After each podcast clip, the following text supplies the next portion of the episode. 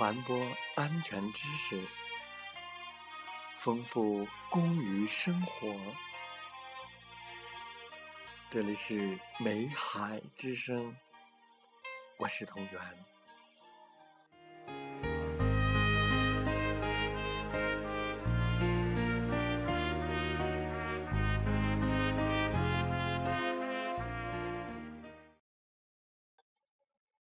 欢迎收听《美海之声》。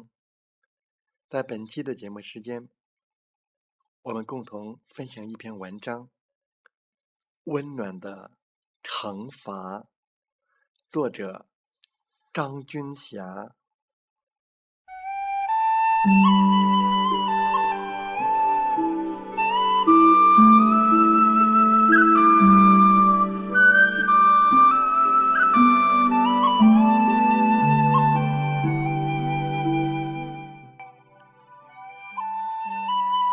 他是个顽劣的孩子，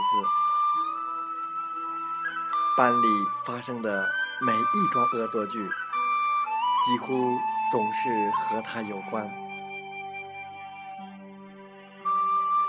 那天，新来的语文老师要上课，他又拿出惯用的伎俩，想要当成老师的见面礼，于是。当老师推门而入的刹那，一盆冷水夹杂着石子从天而降。可是谁能料到，那小小的石子将老师的脸部划破，顿时血流如注。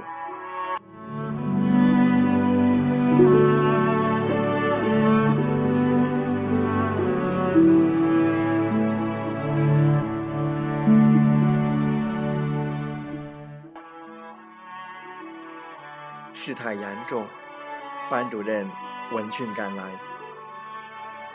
很快就将目标锁定在他的身上。在去校长办公室的路上，他却忽然扯了一下老师的衣襟，说：“这次别告诉我爸爸，好吗？”班主任有些诧异。他一向是天不怕地不怕，这次怎么了？他低着头，吞吞吐吐地说：“爸爸下岗了，还没找到新工作。上次给我教书的费用都是找人借的。”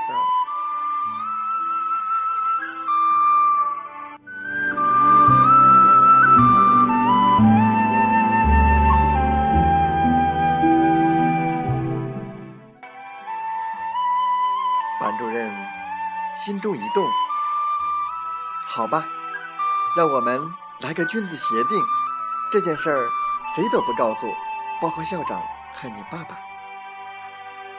老师的诊疗费也由我来支付，但我有一个条件，在老师康复之前，你要每天去照顾他。他慌不迭地答应了，果然。天天跑去看语文老师，笨手笨脚的为他打水、扫地、换下藏在伤口上面的纱布，老师就不停的对人夸他，多好的孩子，又善良又懂事儿。他看着原本无辜的老师，因为自己的恶作剧卧床休息，忍受着伤口感染的痛苦。感觉内心羞愧之极，只好用更殷勤的守护来掩盖内心的后悔。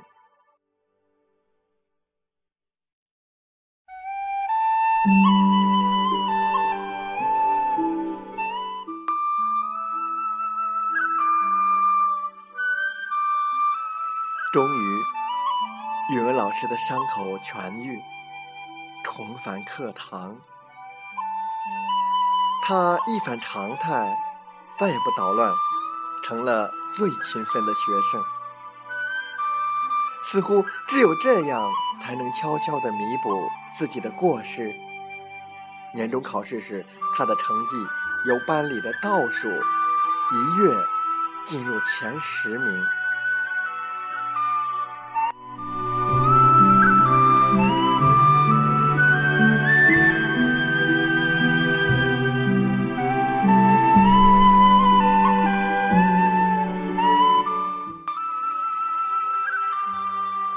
多年后，当年的师生聚会，他已经成为小有名气的作家。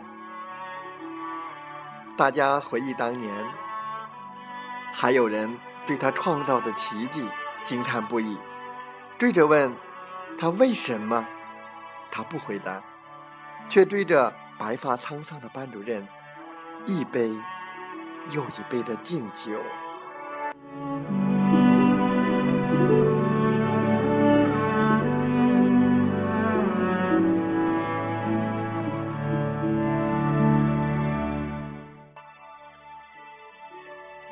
他知道，如果不是老师当年温暖的惩罚，